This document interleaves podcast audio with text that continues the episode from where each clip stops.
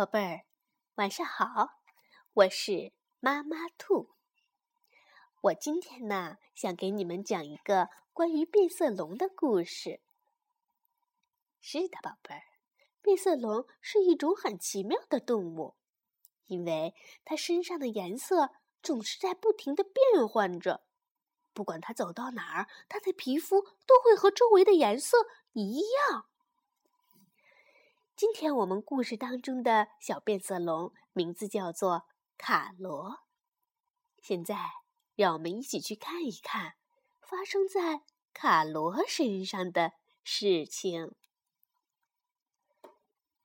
变色龙卡罗，由日本的田代千里文图，蒲蒲兰翻译，二十一世纪出版社出版。在一片茂密的大森林里，小变色龙卡罗正趴在一片大大的绿色叶子上。如果你不仔细看的话，你真的找不到它，因为它身上皮肤的颜色变得和叶子一样，都是绿色的。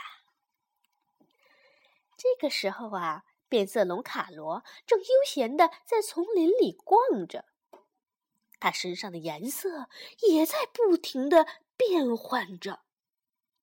不管走到哪儿，它都会变得和周围的颜色一样。它趴在叶子上，身上就是绿色的；站在金黄色的向日葵花上，它的颜色就变成了黄色。如果踩在棕色的泥土上，它身上的颜色又变成了棕色。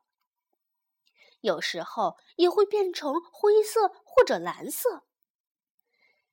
每当这个时候，其他的动物总是认不出它来。有时候啊，连它最好的朋友经过，也会把它当做木头、树叶、花朵或者石头。我不喜欢这样，卡罗抱怨道。他觉得身上的颜色变来变去的，连好朋友都认不出，可不是一件好玩的事情。这一天，有一只胖胖的河马走了过来。“哎呀，哎呦，这是这是什么呀？”胖胖的河马吓了一大跳，因为他差一点儿就踩到了卡罗。对不起，哦，对不起，我真的没有看到你啊。河马说：“啊，我受不了了！”卡罗叫道：“我再也不想做变色龙了。”嗯，为什么呀？河马吃惊的问。“其实我非常羡慕你呢。”“嗯，是吗？怎么会呢？”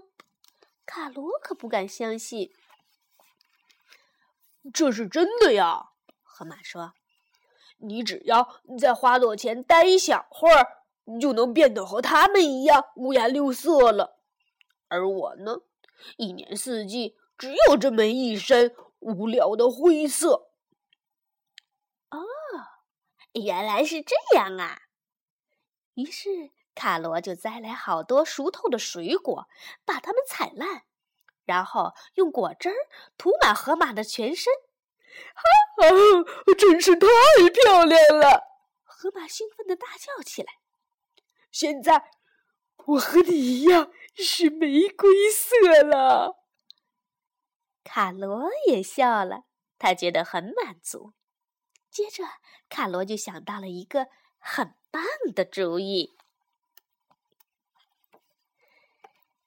他回到家。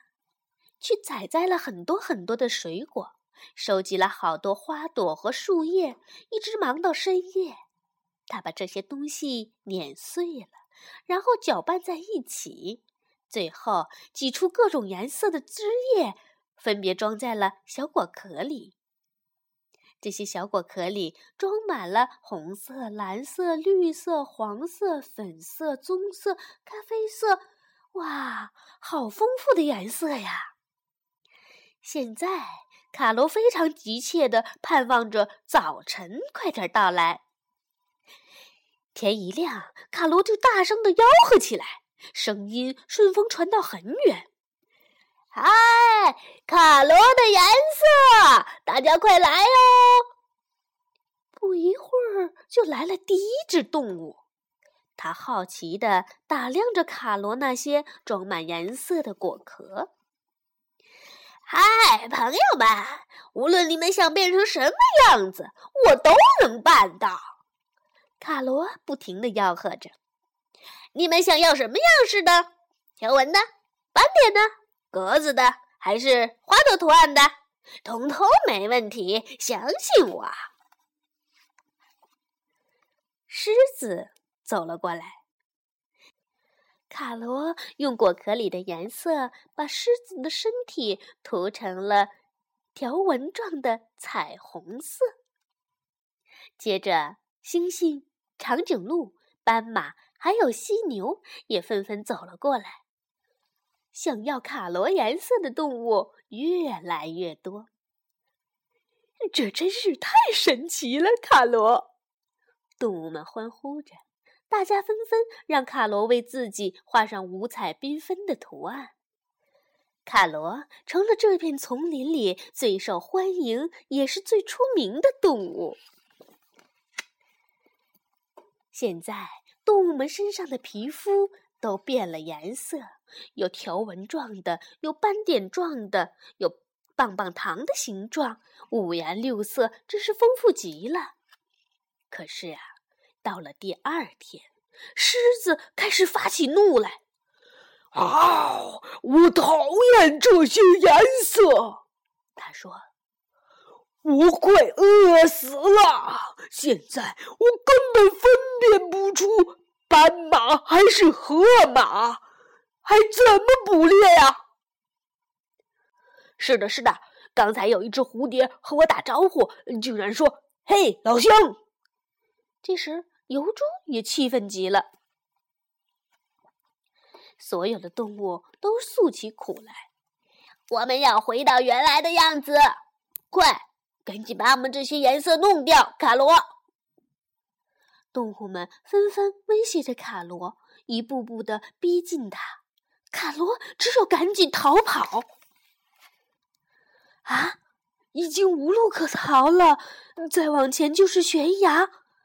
卡罗绝望地闭上眼睛，这时他从头到尾都变成了灰色，和身下的岩石、头上的乌云完全一样了。